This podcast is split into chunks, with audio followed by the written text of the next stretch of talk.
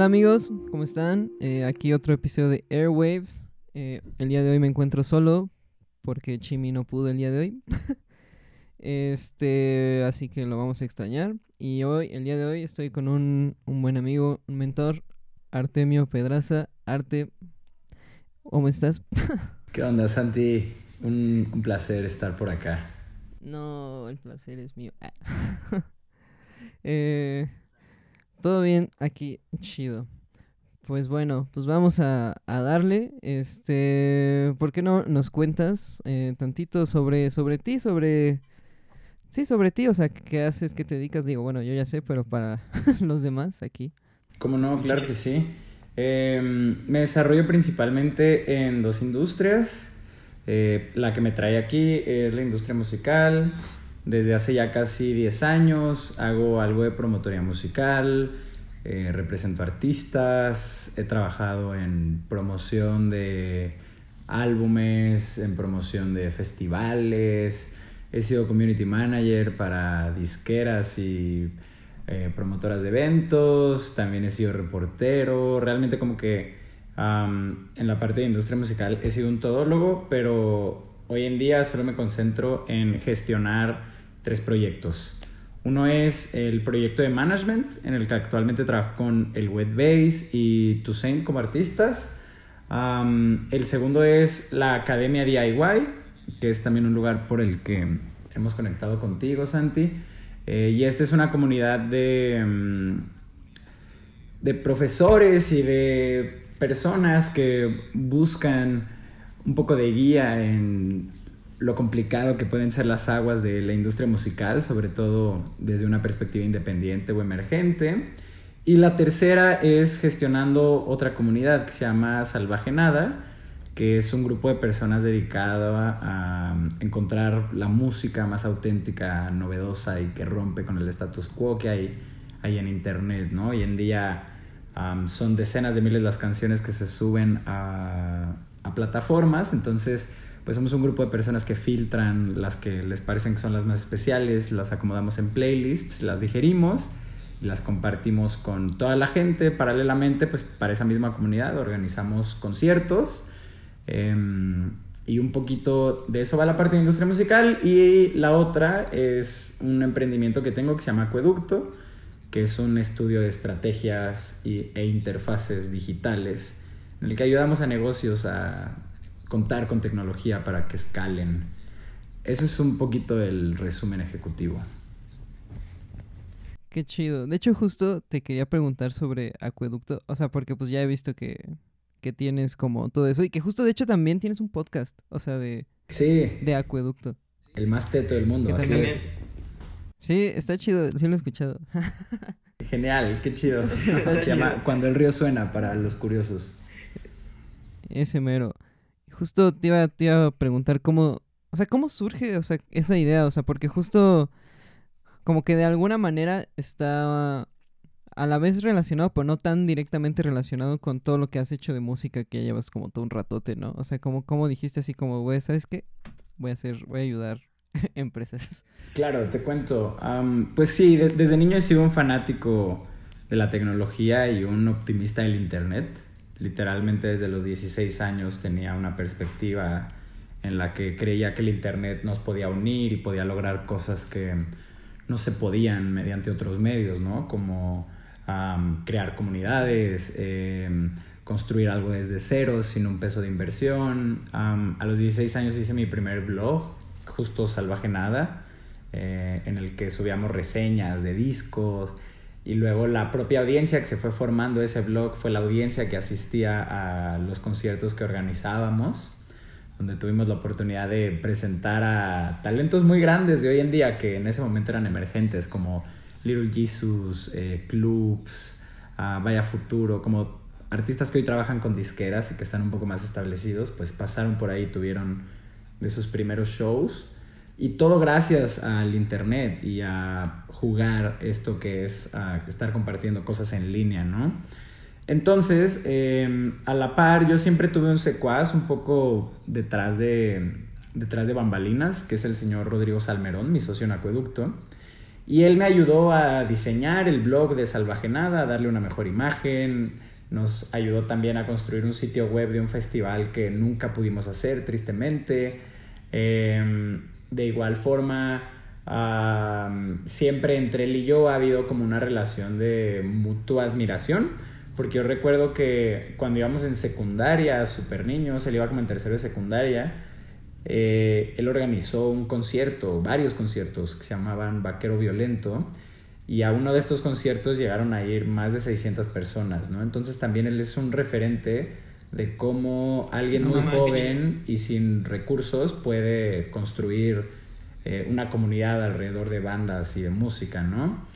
Y pues curiosamente cuando sucede la tragedia del 19 de septiembre, del temblor, si es el 19 o me estoy equivocando. No sé si es el 19 o el 17, es uno de esos dos. Claro. Vale, bueno, en, ese terremoto de hace unos cuantos años, recuerdo que yo quería aportar en, la ayuda de, la sociedad, ¿no? Y eh, pues también veía en WhatsApp y en, todas las, en todos los medios, en redes sociales que en ese momento estaban on fire, que decían que realmente en los lugares donde había habido eh, derrumbes, pues ya sobraban manos. Entonces no era necesario presentarse ahí, no había mucho que hacer. Eh, y al mismo tiempo había muchas cadenas de WhatsApp o mensajes de Facebook rondando que decían, dejen de compartir información eh, que sea falsa, dejen de compartir información que no puedan verificar. Entonces se me ocurrió crear un micrositio que tuviera un par de, un par de artículos que ayudaran a esta situación de la comunidad, ¿no? Eh, guías tan simples como si vas a compartir una noticia, grábate, que salga tu rostro y di la fecha y la hora que es, para que si pierde vigencia, pues esté en el registro. No compartas canales de WhatsApp que no sepas de dónde vienen, em, los lugares oficiales para donar dinero, cosas como esas, ¿no? Pero que ayudaban a ordenar un poco el problema.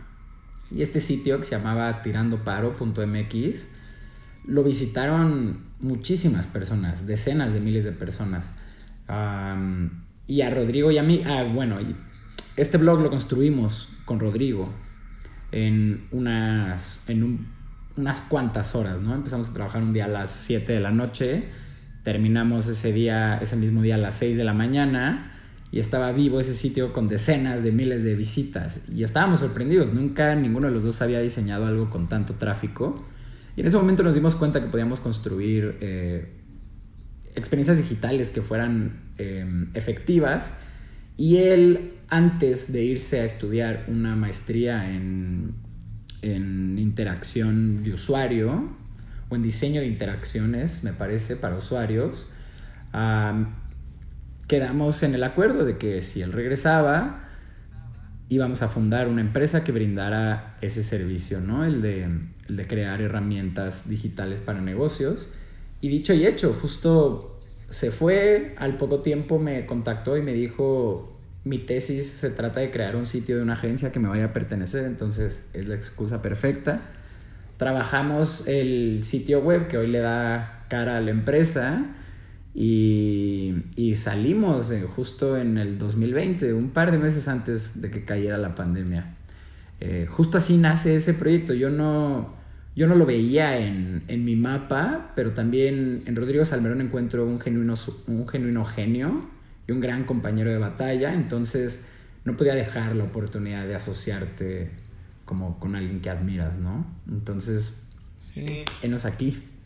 Sí, pues es, es, como lo que ya habíamos hablado una vez, así como de, de, que hay que rodearte de gente que te inspira, ¿no? Así todo el tiempo. O sea, de gente que te, que te, que te hace querer ser más, más grande, ¿no? Eso está chido.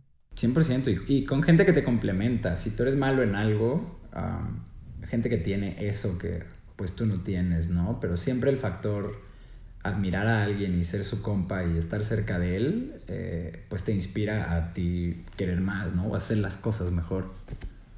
Sí, eso está chido. De hecho, este, regresando un poco al tema que dijiste de cuando te estabas presentando de lo del internet, no sé si te acuerdas cuando nos conocimos en un evento de Gaia hace como dos años y medio o tres años, ya ni siquiera sé cuándo fue, pero fue en 2019.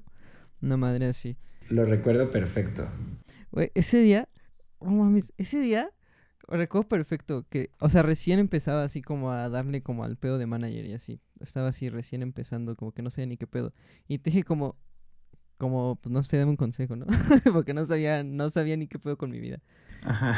Y me acuerdo que dijiste que todo estaba en internet. Y no lo. Y, cuando me lo dijiste fue así de, ¿qué, güey? como que todo está en internet. Pero unos meses después lo entendí. O sea, y sí es cierto, para quien esté escuchando eso, todo está en internet. Sí es cierto, o sea, todo lo que quieras buscar, o sea, toda la información de todo el mundo y todo lo que necesitas, sí está en internet. Está, al inicio no lo había entendido, pero sí es cierto, el internet es una herramienta como bien interesante cuando la sabes usar, ¿no? O sea, como que ahí está todo, literalmente ahí todo. No hay, no hay como, como el internet, literal. Está bien interesante eso, ¿no? Sí, para nada. Es un medio que almacena en gran medida como todo el conocimiento que hemos podido generar como humanidad. Y en todas las direcciones, eh, historia, eh, geografía, ciencia, prácticas como ser un music manager o conocer de la industria musical, todo está ahí realmente y todo es consultable, solo hay que saber preguntarle cosas a Google. Sí, es que ese, ese, ese detalle está, ese detalle sí es bien interesante, ¿no? Porque justo luego, o sea, todavía hay veces en las que es como que no sé algo y lo busco en internet y luego es como de buscarlo de diferentes maneras, ¿no? Así hasta encontrarlo. Y luego hay todo tipo de herramientas en Google que en general, o sea, todas las extensiones que le puedes meter y todo, que sí dices como, bueno, mames, no sabía que esto podía ser Google. sí, sí, sí, no, es, es la herramienta de nuestra generación y todavía no terminamos de descifrar bien para qué la construimos, pero alberga muchísima información y vaya, quien sea que busque lo que sea de su industria, de su práctica, va a encontrar cosas y comunidades de gente que se ha tripeado alrededor de los mismos problemas que tú. Sí, está, está, está bien interesante ese pedo, ¿no? no sé. Es que luego hay tanta gente que tiene exactamente el mismo problema que tú, ¿no? En internet, pero tú no lo sabes hasta que lo ves, ¿no? y es como... Sí, y es lo bello de tener una red tan conectada, porque Em, el libre tráfico de ideas significa que solo tenemos que resolver los problemas una vez, porque se puede consultar cómo resolver ese problema una y otra vez, ¿no? Y poder concentrarse en los problemas que surgen a partir de resolver ese problema o lo que sea que viene. Sí, está bien chido eso. Luego igual, o sea, ahorita pensando justo en esta parte en internet, luego, o sea, puedes aprender tantas cosas en internet. O sea, hay tantas cosas que puedes aprender. A mí, a mí la neta, luego sí me, me siento así como overwhelmed de todo lo que puedes ver en internet. Porque luego, por ejemplo, no sé si te pase que, no sé, a lo mejor que te metes a YouTube y te salen como un buen de videos de cosas que te interesan. Y, o sea, luego me tardo así media hora decidiendo qué video ver. Porque digo, como, güey, es que este video está chido, pero este también. Entonces luego se me va un buen de tiempo así. de por sí soy bien indeciso. Luego ya nada más cuando estoy viendo eso y yo así como... sí, no, 100%. Y siempre pasa. Em, también no es mentira, no es ningún secreto que ahora nos vemos saturados de información y que uno no puede ni siquiera recordar que estaba viendo en su feed de Instagram hace una hora, ¿no? Deja tú al inicio del día. Pasan unos minutos y ya se te olvidan las cosas que viste, pero al parecer le diste like a 25 cosas. Sí, es que, es que, es que aparte como que siento que ya estamos como bien acostumbrados, ¿no? Así que te metes y lo ves, le das like y como que luego ya ni, ya ni te importa, ¿no? Nada más lo vas viendo y es como, ah, Simón. Y luego ya te pones a hacer otras cosas y luego es tanta información que no se te, que no retienes nada. Así, de repente dices como, güey, ¿qué era esto? Y luego es lo chido de esa, de la herramienta así de que en Instagram, que de que puedes guardar los posts y eso. Yo la neta sí los guardo porque luego digo, no voy a acordar. Claro, sí, y yo lo que más recomiendo siempre es tener notas personales respecto a los temas fundamentales que tienes, ¿no? Entonces, por ejemplo, si estás buscando cómo conseguir prensa para tu proyecto, pues tú puedes tener un documento en el que haces las notas del primer recurso que ves, ¿no? Eh, y después tienes esa misma base como para agregar notas o modificar cosas según la información que encuentras. Eh, pero luego también solo es chido ver cosas pues, con la intuición, ¿sabes? Y aprender algo y se te queda. Aunque sí, todo es muy volátil al mismo tiempo. Sí, luego, ah, es que sí, justo luego me pongo, me he puesto a pensar a veces en eso, como, cuando busco algo en internet y encuentro así como muchas cosas y leo varios artículos, normalmente ya que me trato de acordar la siguiente vez que me acuerdo de eso que estaba buscando, me acuerdo como en la mitad y tengo que volverlo a leer y así de no puede ser. ya. Está, está bien cabrón. Pero igual, o sea, y por ejemplo, de estas herramientas como, vaya, de internet y todas estas cosas, tú las empleas mucho al momento, o sea, por ejemplo, en acueducto, o sea, cuando estás de, o sea, de que, no sé, llega alguien y te pide ayuda y cosas así, le dices, o sea, como que estas herramientas sientes que te ayudan más y ayudan a los demás también, o sea, como, ¿cómo, lo, cómo las usas tú para ayudar a esas personas, por así decirlo? Casi siempre es a partir de búsquedas de Google, el trabajo. Em, y claro, vaya, empiezas con el tiempo a desarrollar un bagaje de cosas que saben que funcionan, em, cosas que son estándares de la industria o están en tendencia, ¿no? El cómo se diseñan los sitios web en este momento, o cómo se diseña el software que usan las empresas más innovadoras. Eh, pero al mismo tiempo, pues tú tienes que buscar respecto a la industria en la que vas a trabajar, eh, su vocabulario, competencia como de esas mismas, eh, de la empresa que te está contratando. Em, y tienes que buscar un chorro de cosas porque luego las cosas que necesita una empresa pues son muy distintas a otras y tienes que buscar pues cuáles son las mejores prácticas, por ejemplo, para hacer una secuencia de correos em, para cuando una empresa acaba de contratar a un nuevo empleado, ¿no? Eh, pero eso es muy distinto a buscar las tendencias en diseño para aplicaciones porque estás haciéndole una app a alguien que va a salir al mercado. Entonces, un chorro tiene que ver con ideas generales o hipótesis que tú vas comprobando pues según las búsquedas y la información que encuentras. No mames, qué chido. ¿Sabes qué? Qué mal, qué lástima que no está Chimi porque él es el bueno, todavía no se gradúa, pero está estudiando ingeniería en sistemas. este es este ese güey estaría bien prendido ahorita. Hablando.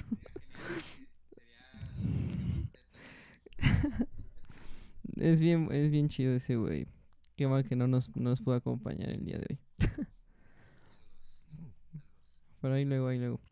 Pero sí, nomás, o sea, sí me imagino. O sea, es que sí, justo creo como que regresamos un poco al punto de que hay, hay tanta información y tantas opciones que justo puede ser como bien selectivo con lo que necesitas también, ¿no? Sea, como que literalmente puedes ser súper específico en lo que estás buscando y lo más seguro es que lo vayas a encontrar. O sea, creo que realmente no hay, hay creo que realmente no hay nada que busques en internet y no lo vayas a encontrar. Sí, es muy difícil. A lo mucho te puedes encontrar con información limitada, pero de todo hay algo que te puede dar una guía o una pista de por dónde es lo que buscas. Sí, qué pedo. Es que sí está, sí está cabrón, ¿no? Pero bueno, igual, bueno, eh, pasando un poco a, otro tema. Este, eh, en toda esta parte, por ejemplo, Salvaje Nada, ¿cómo lo empezaste? O sea, ¿cómo, o sea, ¿qué, qué, dijiste así como, güey, sabes que voy a hacer un blog? Fue un impulso de adolescencia. Recuerdo mucho estar en primero de preparatoria y yo era el vato más snob que existía, ¿no? Intentaba ver eh, el mayor cine posible, leer los libros de, fucking Haruki Murakami. yo, igual. Sí, claro, ¿no? Me imagino que mucha gente pasa por esto. Eh, y al mismo tiempo escuchaba muchísima música, porque eso sí, desde niño he escuchado mucha música. Y me encontré con lo que fue un Music Soulmate, podría decirse, que su nombre es Mauricio Ortega. Y con él agarramos una, una tradición muy linda de compartirnos canciones. Me acuerdo que mucho sucedía en un transporte que tomábamos hacia la preparatoria y pues nos sentábamos juntos en este transporte y él traía su iPod, yo traía el mío y nos pasábamos rolas, nos decíamos ya escuchaste esto, sí está cabrón. Y recuerdo mucho que ambos seguíamos a un blog que se llamaba Indicaciones y este blog filtraba muchísimos discos semanas antes de que salieran. Entonces, pues tres semanas antes de que saliera el nuevo disco de los Arctic Monkeys, tú ya lo estabas escuchando gracias a esta gente, ¿no? Y así había todo, todo un movimiento conocido como la blogósfera que filtraba discos y los podías descargar. Obviamente era súper ilegal, entonces muchos nacían, los tumbaban, eh, volvían con otro link. Eh, pero se formaban estas comunidades alrededor de la música y no encontramos una que tuviera base en México o incluso muchas que fueran en español, ¿no? Había unas españolas muy, muy limitadas. Entonces, ante la idea de que era muy sencillo abrir un blogspot o un WordPress en ese entonces, decidimos abrir el blog y empezar a filtrar discos y pues vaya, éramos niños de prepa, entonces publicamos que dos reseñas al día de discos que nos gustaban y muchos de ellos tenían mucho tráfico porque eran discos que la gente estaba buscando para descargar gratis. Em, y así nació, así nació y así nació el blog y un año después justo uh, decidimos celebrar que llevábamos un año compartiendo música y organizamos una pequeña fiesta en la que para nuestra sorpresa asistieron más de 200 personas. Me acuerdo que jalamos a dos artistas emergentes, una banda que se llamaba eh, Francisco y Madero y Volga Beach, hoy Santiago Padilla, ex Hawaiian Gremlin. Um, Sí, justo. y talento local, y a esa fiesta fueron más de 200 personas, nos dimos cuenta que teníamos algo especial entre manos y empezamos a hacer shows y más reseñas, se unió más gente al equipo y el proyecto ya ahora es em, pues la mutación que necesita para esta época. Y por ejemplo, o sea, bueno, esto nada más un poco side note rápido. Salvajenades por Wild Nothing. Güey, no mames, a huevo.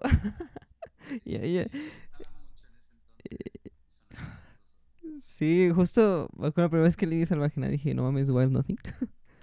yo, yo, vi, yo vi a Wild Nothing en, el, en un Corona, no me acuerdo en cuál. Hermoso, sí, yo también. Justo, para ese entonces yo ya no era tan fan de la banda, pero me dije a mí mismo, le estás cumpliendo un sueño al arte de la prepa. Muy bien ver esta banda. Sí. Eh, sí, bueno, pero bueno, igual, pues, pero está bien chido, ¿no? O sea, y por ejemplo, bueno, creo que esto no lo mencionaste al inicio, pero para los que nos estén escuchando, Artes de Morelia, eh, así, así mismo, así mero. este, y, o sea, ¿esto lo iniciaste en, en, Morelia? Sí, ahí nació, em, ahí tuvo base hasta que yo me mudé al DF para estudiar la carrera. Eh, y sí, era un producto... Pues siempre hemos dicho que somos hijos de la Internet y que nacimos en la Internet, pero gran parte de su legado lo tiene esa ciudad. No mames, qué chido. Justo este eh, en, el final de nuestra primera temporada, de hecho, entrevistamos al Cuau de Morelia. ¿A quién? Al Cuau. Ah, Cuau, sí, claro. ¿Al Cuau? sí, sí, sí. Genial. Saludos Cuau. Es bien buen pedo ese, güey. Saludos, sí, saludos al Cuau. Fritísimo, el más hippie. Sí, me quedo muy bien también. Pero. Y por ejemplo, ahorita. Ahorita ya nada más salvajenada, como, o sea, porque pues lo sigo en Instagram y todo, o sea, publican más cosas como su canasta básica, por ejemplo, que son, para los que no saben, son pues, canciones que Arte y su equipo seleccionan, que creen que la gente debería escuchar. Vaya, literalmente es como, Está, está chido el nombre porque es como canasta básica, como literalmente como de la comida, pero pues de música, no es como jaja lo que necesitas, güey, ¿sabes? Sí, exacto. Y mm, nada más no mencionaste una regla que es que son canciones que tienen que ser de reciente publicación. Ah, sí, sí. Eh, pero de ahí en fuera, justo eso es la canasta. Y ahorita Salvaje Nada está en un periodo de transición bien interesante.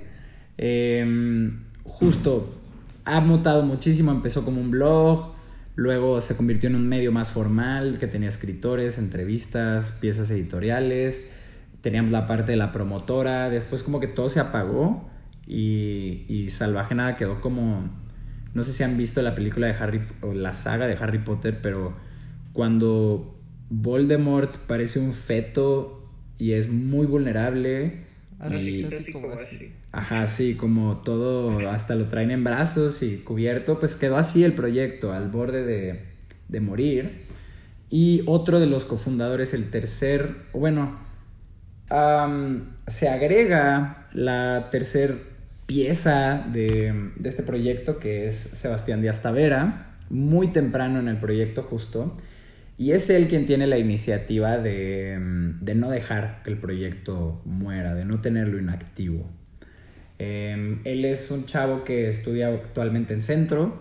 En ese momento él eh, se sincera conmigo y me dice, yo la verdad es que estoy estudiando medios digitales con toda la intención de poder vivir de Salvaje Nada y poder hacer de esta una plataforma mucho más robusta de lo que ya es, ¿no? Darle para, para adelante. Y ante ese entusiasmo, pues claramente no pude, no pude dejar pasar la oportunidad, un poco que como con Rodrigo, ¿no? Eh, no hay nada como tener un equipo motivado y tener como compañeros de batalla en estos caminos que luego pues uno se siente muy solito. Em, y precisamente empezamos a pensar cómo mantener esto activo. Y naturalmente eh, llegamos a la idea de una playlist que es la canasta básica justo. Y comenzamos a cada 15 días eh, publicarla compartirla. Y era nuestra manera de estar vivos, ¿no? De, darle oxígeno al proyecto. Y realmente no, recibíamos tanta atención, eh, pero como de un año para acá empezamos a meterle más gasolina, entonces decidimos nos dimos cuenta, por ejemplo, que teníamos un acervo de la música que considerábamos que era la mejor de los últimos ya casi nueve años. Entonces era como, bueno, ¿qué podemos hacer con eso? Pues hagamos listas como los editores de Spotify y de Apple Music para todo tipo de moods, obviamente desde nuestro tono y desde nuestra voz. Entonces tenemos una playlist que es como nos metimos al cuarto de Hey Arnold y nos robamos una USB, ¿no? Y es una playlist de jazz. O luego hay otra. sí, hay otra que se llama Despierta con el pie derecho. instrucciones para disasociarse. Justo te iba a decir de esa. Esa playlist está bien chida. que la vi. Dije, no mames, a ver, me voy a disasociar. Sí, sí, es, es genial. También una que fue un éxito fue Asaltando el Oxxo con tus compas. Ah, sí, y pues acá puro rap bien pesado y punk y cosas así. Entonces, eso ha ido generando tracción. Sebastián también se ha encargado em, de, correr la voz en Ciudad de México, yo también. Tenemos por fortuna muchos artistas validados que tocaron en tocadas de Salvaje Nada, como te conté, que ya siguen el perfil de Instagram y le dan like a cosas, entonces eso también nos da como validación. Sí. Y ahora lo que estamos tratando de hacer es que estas prácticas que nosotros seguimos como un grupo de seis personas, queremos poder de alguna manera educar a la gente para que ellos también puedan encontrar la música donde nosotros la encontramos, degustarla como la degustamos, seleccionar entre lo bueno y lo malo con los criterios que lo hacemos nosotros y poder generar mucho, muchas más listas, muchas más selecciones, tener música mucha más eh, retadora ante el establishment con ayuda de una comunidad, ¿no? Esto lo queremos hacer a través de un canal de Discord Em, y es ah, sí lo vi hoy. Estamos, estamos cocinándolo y me emociona muchísimo porque genuinamente el poder que tienen las comunidades de internet en un par de años creo que van a ser mucho más influenciables o van a influenciar más a la sociedad que las mismas marcas o los mismos negocios porque ah, un fenómeno que está sucediendo es que tú empiezas a confiar más en los recursos que encuentras en grupos de Facebook, por ejemplo, que en anuncios que te aparecen en mismo Facebook, ¿no? Crees más en la voz de alguien que forma parte de una comunidad que busca algo que tú también buscas, eh, que algo que Google te dice que es lo mejor, ¿no? Un desconocido. Entonces me emociona un chorro a dónde puede ir esta comunidad. Tenemos muchas ideas como hacer conciertos a manera de crowdsourcing, en la que toda la gente de la comunidad aporte dinero y puedan ser inversionistas de estos eventos, o festivales, eh, también queremos poder tal vez financiar discos en un futuro a partir de esa misma comunidad y tener un rendimiento de retorno para toda la gente que se aviente a, poner su capital y confianza en ese tipo de cosas. Entonces, pues estamos jugando a los niños del futuro, pero siempre ese ha sido el, ángulo de Salvaje Nada, como subirnos a la tendencia antes que nadie em, y comenzar. Por ejemplo, la canasta básica, que es una playlist, pues ya va para tal vez cinco años existiendo, ¿no? Y hace cinco años las listas no eran lo que hoy son, ¿no? Como tan relevantes. Sí. justo, bueno, yendo a lo de Discord, justo ahorita que lo mencionas, sí tienes toda la razón. De hecho, ¿sabes qué? Siento que a raíz de la, de la pandemia, todos estos como grupos de Discord y de como estas como justo comunidades donde la gente puede interactuar de manera más directa. O sea, porque no es como en un grupo de Facebook, por ejemplo, que como que suben posts y cosas así, como que siento que como tipo Discord y Twitch y ese tipo de cosas son como es como un contacto más directo y la gente como que se siente más en confianza, no sé, y como que justo con la pandemia eso como que se o sea, como que explotó porque fue, o sea, porque pues nadie salía, ¿no? Y dices algo bien interesante. Em, yo los principios como fundamentales que ven las comunidades de Internet, que es un tema en el que he estado tratando de empaparme últimamente, es que tú lo que necesitas es crear un espacio que tiene un objetivo que mucha gente comparte, ¿no? En el caso de Salvaje Nada es el de encontrar siempre nueva música. Habemos muchísimas personas que siempre estamos abiertos a descubrir una nueva banda, o a estar al día del nuevo disco de este man que nadie conoce, pero me encanta, ¿no? O de estrellas de nicho. Em, entonces, bajo esta premisa, tú lo que haces es, hay un objetivo en común, haces una serie de reglas para que la gente eh, pueda como resolver ese problema. Y es bien loco porque ahorita la lógica, por ejemplo, de un influencer es, tú tienes que dar contenido de valor a tu audiencia, para educarlos y que les sirva, ¿no? y cuando se trata de una comunidad, tú al ser quien la gestiona, más bien tienes que darle herramientas a la gente para que se pueda ayudar entre ella. Sí. Tal vez tú no directamente solucionarle el pedo a todos, pero que entre ellos tengan los mecanismos necesarios para poder echarse la mano, ¿no? Entonces, por eso es muy común que en estas comunidades hay reglas, hay jerarquías, em, si haces algo mal te votan, si haces algo bien te premian y puedes entonces tú tal vez empezar a filtrar canciones para la canasta básica.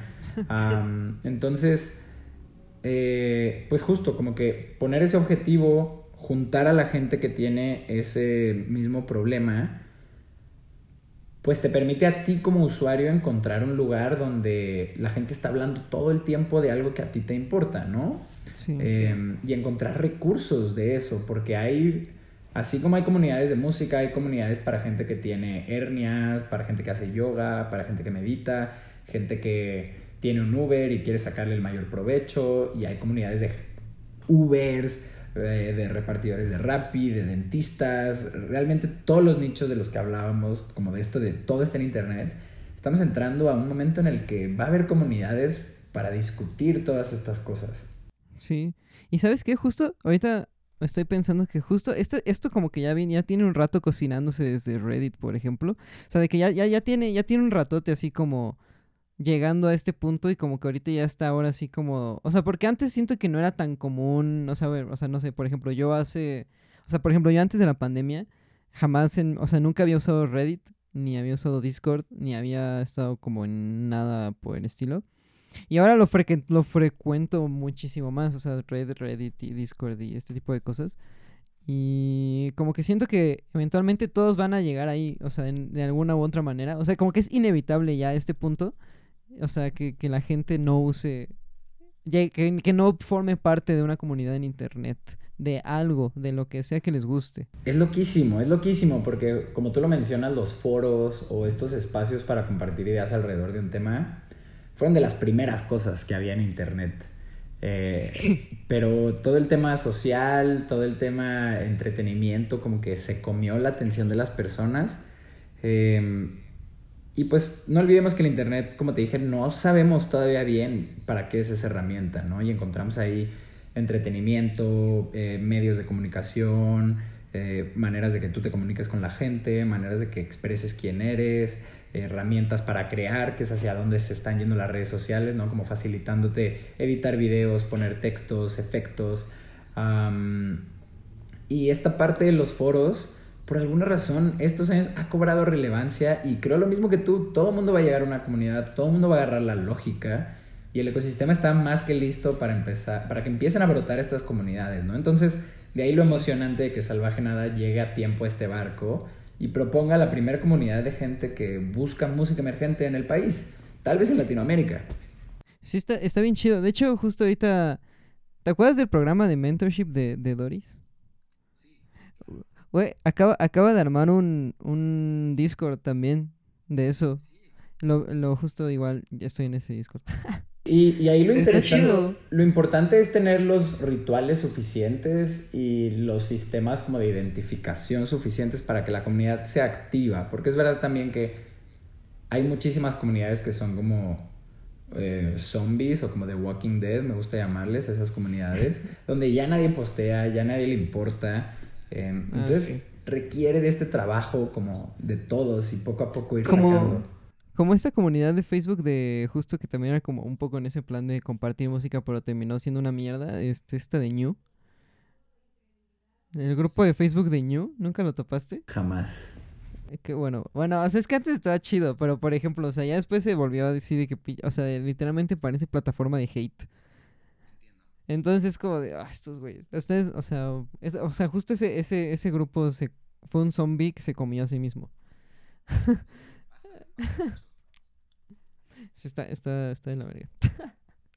Pero bueno, lo bueno es que justo, por ejemplo, siento que Discord es todavía más efectivo en este tipo de cosas de comunidad que Facebook y es por esta por esta parte que te digo que es como un poco más con directo el cosa porque ya ves que pues, tienes como el canal de voz y de o sea y todos pueden de que verse y platicar así cara a cara no así decir como ah sí güey sabes qué topa esto y así como que es un poco más directo y está como más chido y o sea como que está está padre o sea y aparte y, si y aparte siento que lo chido es que igual siento que lo- los que abrieron este tipo de comunidades fueron toda la gente que le da como a los videojuegos y eso como la comunidad Sí, ahí empezó. Ahí empezó como todo el pedo.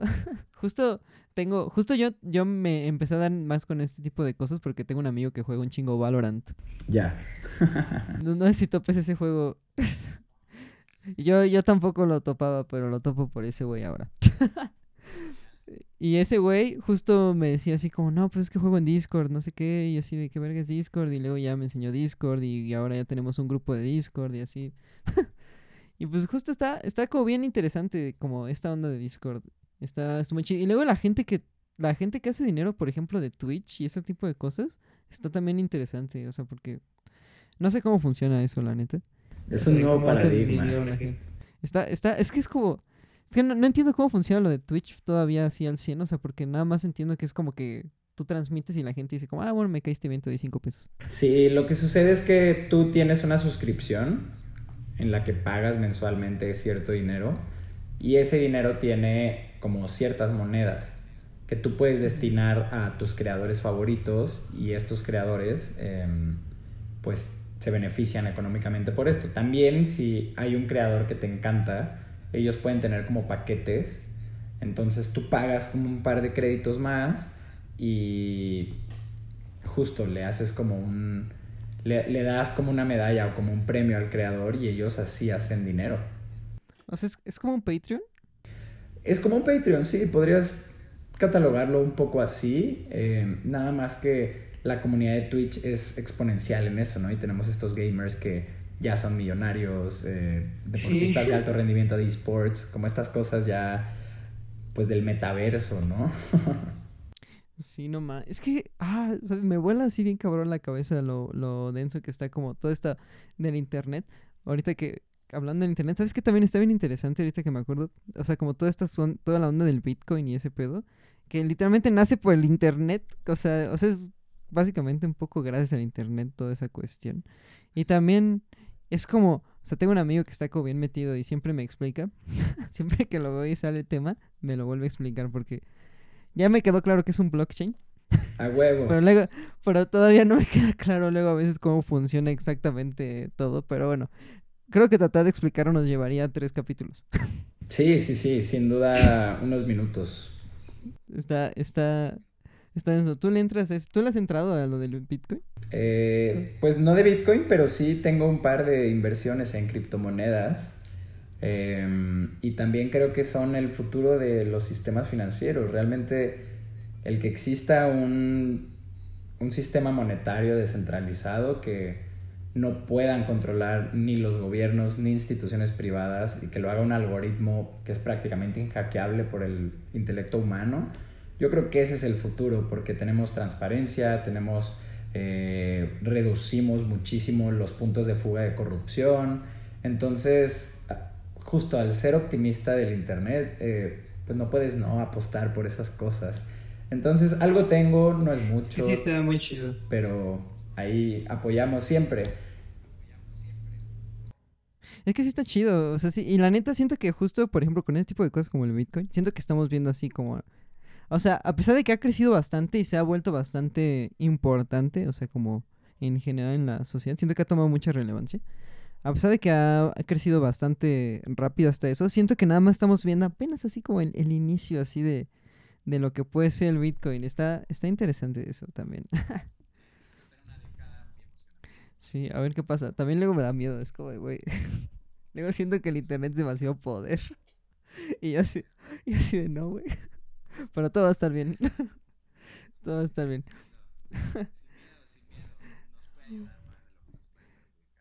sí, eso sí, creo que sí. Pero bueno, igual, bueno, yendo un poco más al tema de, de ti como manager y todas estas cuestiones. empezaste con, con Andrés, ¿no? O sea, con, con Wetbase. O sea, él fue como con quien empezaste todo eso, ¿no? Sí, sí, sí, sí. Antes de eso yo solo era promotor y alguien de medios. Y es con él que empezamos a trabajar esta dupla manager, productor, artista. Qué chido. Y, o sea, ¿y cómo empezó eso? O sea, ¿cómo empezaste con, con Andrés? así a jalar. Recuerdo mucho que desde que hacía conciertos con Salvaje Nada, yo veía en la figura del manager una figura que a mí me llamaba mucho la atención. Era esta persona que se encargaba que todo estuviera en orden, eh, siempre la comunicación con ellos era muy amena porque su trabajo es comunicar sin eh, levantar la voz, sin ofender, si algo está mal señalarlo, pero como que todo hacer que fluya, ¿no? Entonces yo quería ser manager de algún proyecto, pero no encontraba cuál y esperé pacientemente como un año y medio y un día en SoundCloud brotó una canción de Wet Bass y recuerdo que la escuché y dije, esto es fenomenal, esto está buenísimo y tiene súper pocos seguidores. Y en un principio lo contacté invitándolo a un show de Salvaje Nada donde él me contestó que pues estaba trabajando apenas en su primer EP y que ya que lo sacara podría tener suficiente repertorio para un show. Y después lanzó otra rola que sencillamente dije, esto es genial. Y en un impulso le escribí y le dije, hermano, no sé si tengas manager, pero... Bueno, le pregunté si tenía manager, me dijo que no. Y y vaya, le conté como la idea de, que si quería hablar al respecto, nos juntamos en una reunión de, en ese entonces era Skype, el líder en esto de las videollamadas. Y recuerdo mucho que le dije como, pues mira, yo no soy ningún manager, eh, pero he visto cómo trabajan managers, soy alguien que cuando se enfoca en algo puede aprender respecto a eso y siempre tengo ambiciones grandes, la verdad. Em, entonces te propongo ir trabajando y los dos ir creciendo sobre la marcha y en el peor de los casos, pues tú tienes 17 años, yo tengo 18, ¿qué puede salir mal? Eh, nada como perder un poco de tiempo, ¿no? Ahora que somos jóvenes. Y, y recuerdo muchísimo que el primer demo que me pasó para lanzar fue el de un track que a la fecha es de los más famosos de su repertorio que se llama Midnight Caller y me acuerdo ah, perfecto. Un rolón, me acuerdo que me lo, mandó, lo escuché. Dije, esto está fuera de control. Em, y recuerdo mucho que uno de mis momentos más eh, como atesorados de, de mi llegada a Ciudad de México, cuando apenas estaba explorando esa ciudad como un estudiante, fue ir un día como a las 4 de la mañana en un Uber eh, en la Roma con con una exnovia y recuerdo haber puesto esa canción en el Uber y sentir una emoción eh, y estar seguro de que lo que tenía entre manos era algo muy especial, muy, muy, muy especial. Em, y corte A, pues me empeñé a empujar ese sencillo. Tuvimos la suerte de conseguir una, una exclusiva, una premiere en remezcla que en ese momento se vendían como el el medio para hispanos más grande de todo el mundo y ellos hablaban de Gael García, Guillermo del Toro, todas estas figuras enormes y conseguimos una premiera así y eso nos dio apertura a poder escribir a muchísimos medios y decir ya tenemos esta premier cerrada, eh, hagámoslo, eh, conseguir las primeras tocadas de Andrés.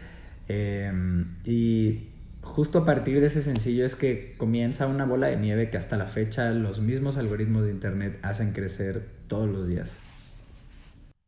No man, qué chido. Es que sí, sí pasa. Yo, yo también tuve un sentimiento parecido con, con mi compa de que soy manager. Somos amigos de la secundaria. Justo igual. Escuché una de sus rolas y dije, no mames. Estuvo cabrón. Pero. Es que, es que no mames, sí.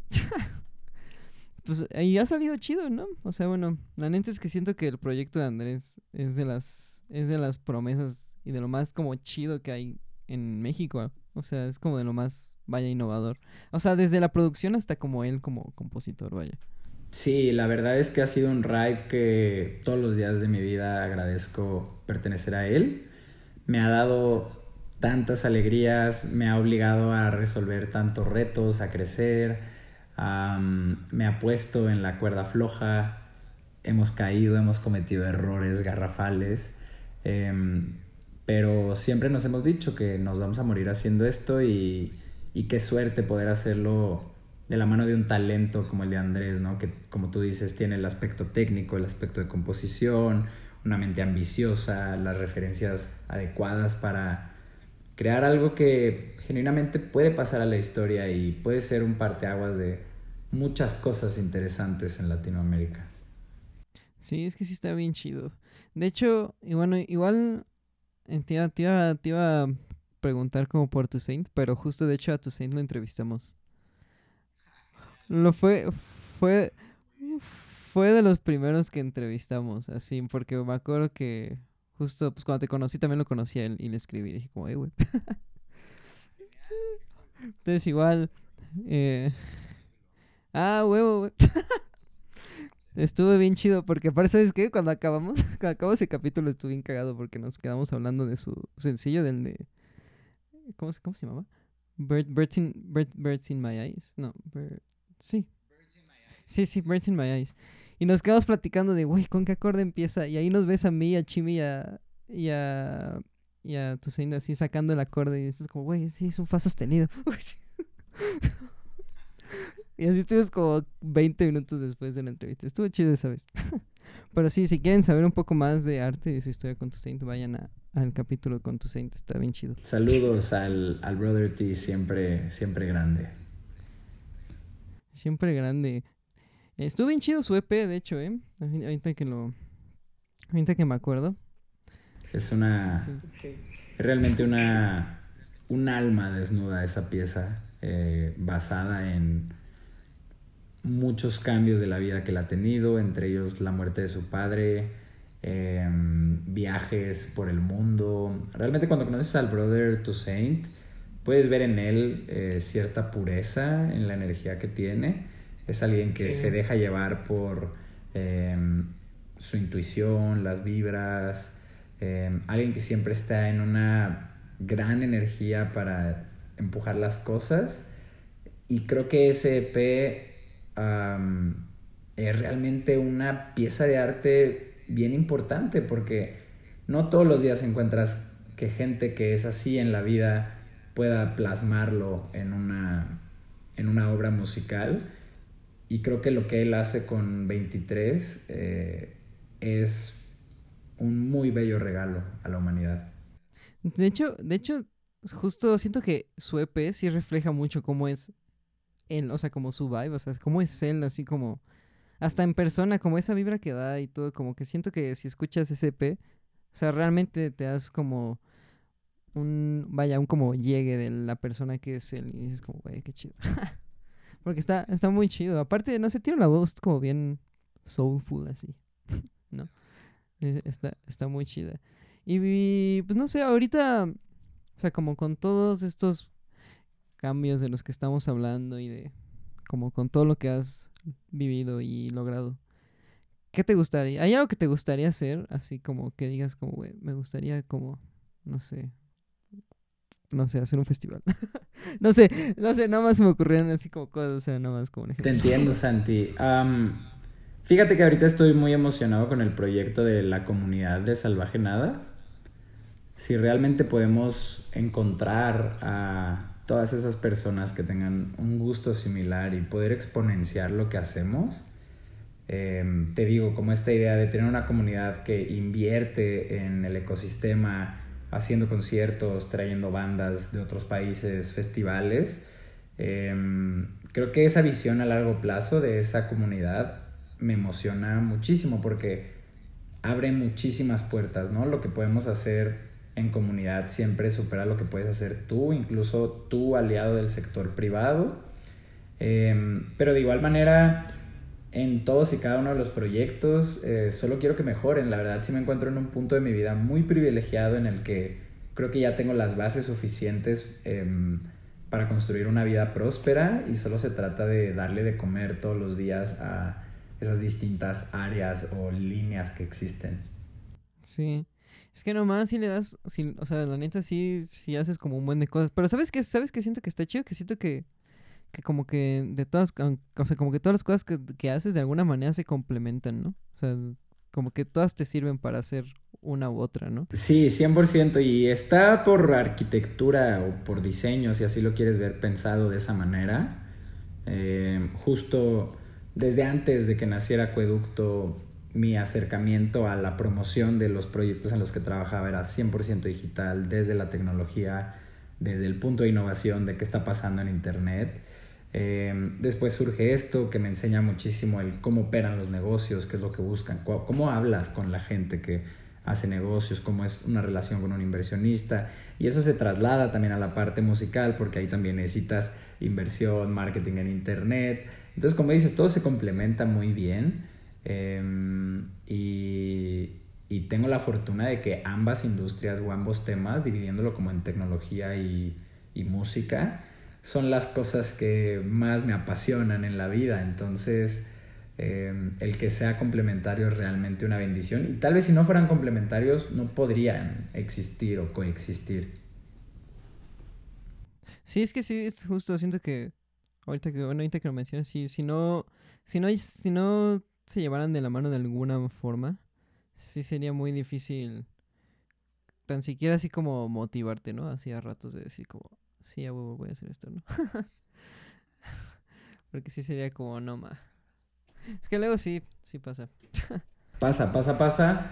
Em, pero también vivimos una época en la que el ser multidisciplinario está a la vuelta de la esquina. Como que venimos de un momento en el que la especialización, hacer, saber menos pero hacer mejor cosas eh, era muy premiado, pero mm, hoy en día la tecnología abre muchas puertas a que puedas ser un músico, un carpintero y al mismo tiempo un inversionista o que puedas ser em, un profesor de danza y al mismo tiempo un twitstar de un videojuego, ¿no?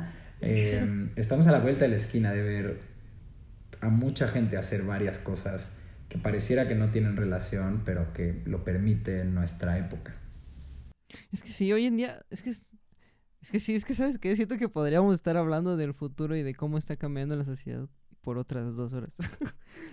es que, es que, es que está, es que está cabrón, o sea, está cabrón cómo la gente puede, o sea, Está cabrón la manera en la que luego la gente puede ganar dinero hoy en día, ¿no? O sea, porque siento que, no sé, si hace, si antes de la pandemia, literalmente me hubieras dicho, güey, yo gano yo vivo de hacer streams en internet, probablemente yo te habría dicho así de, ah, sí, cómo no, güey.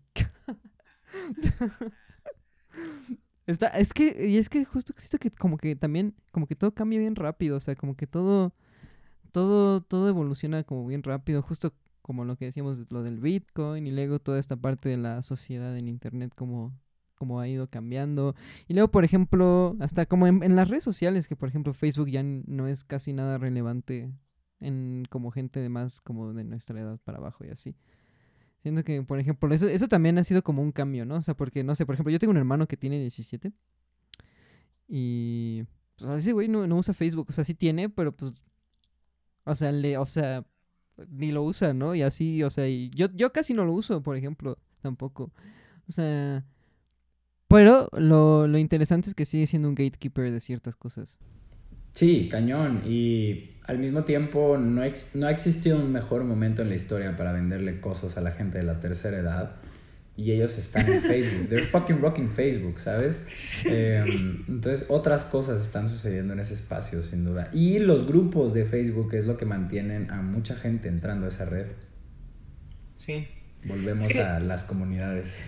Es que esto está cabrón. Ahorita que mencionas lo de la gente de la tercera edad, siento que luego, o sea, como que toda la gente que es como conspiranoica de Facebook y esas cosas, que justo tienen como sus grupos en Facebook, son la gente que más usa Facebook. Está, está, está cagado. Pero, pues bueno, pues estuvo muy chido la, la plática. A ver si luego le caes otro día que existe el Chimi para platicar más de, de, vaya, de internet. Porque ese güey sí se habría, habría estado chido con el Chimi. Chimi, te quiero mucho. Cómo no, claro que sí, nos fuimos, nos fuimos durísimo por ahí, em, pero yo feliz siempre de participar en, en cualquier espacio y, y reflexionar cosas y viajarnos, me encanta. Yo feliz, muchas gracias Sí. a ti Santi por la invitación. No, no, a ti, Arte. Y pues ya nada más para terminar, eh, normalmente pedimos como una recomendación de lo que quieras, así, para la gente que lo esté, esté escuchando. O sea, no necesariamente musical, puede ser de que un libro, una peli, lo que es, así, literalmente lo que sea. Vale. Em, pues vaya, a toda la gente que esté escuchando les recomiendo ver el trabajo de un director que se llama Wong Kar Wai. Oh, mi pa. Em, si es que no lo conocen ya, pero vayan a ver todas sus películas. Sí, sí, vayan. De hecho, casi todas están en Movie ahorita. Y Movie tiene precio de estudiante para quien lo quiera este topar. Cuesta como. Yo aquí ya dando promoción. Sé. Muy, muy patrocinado, por favor. Por favor, sí sería el patrocinio más cool. Sí, está chido.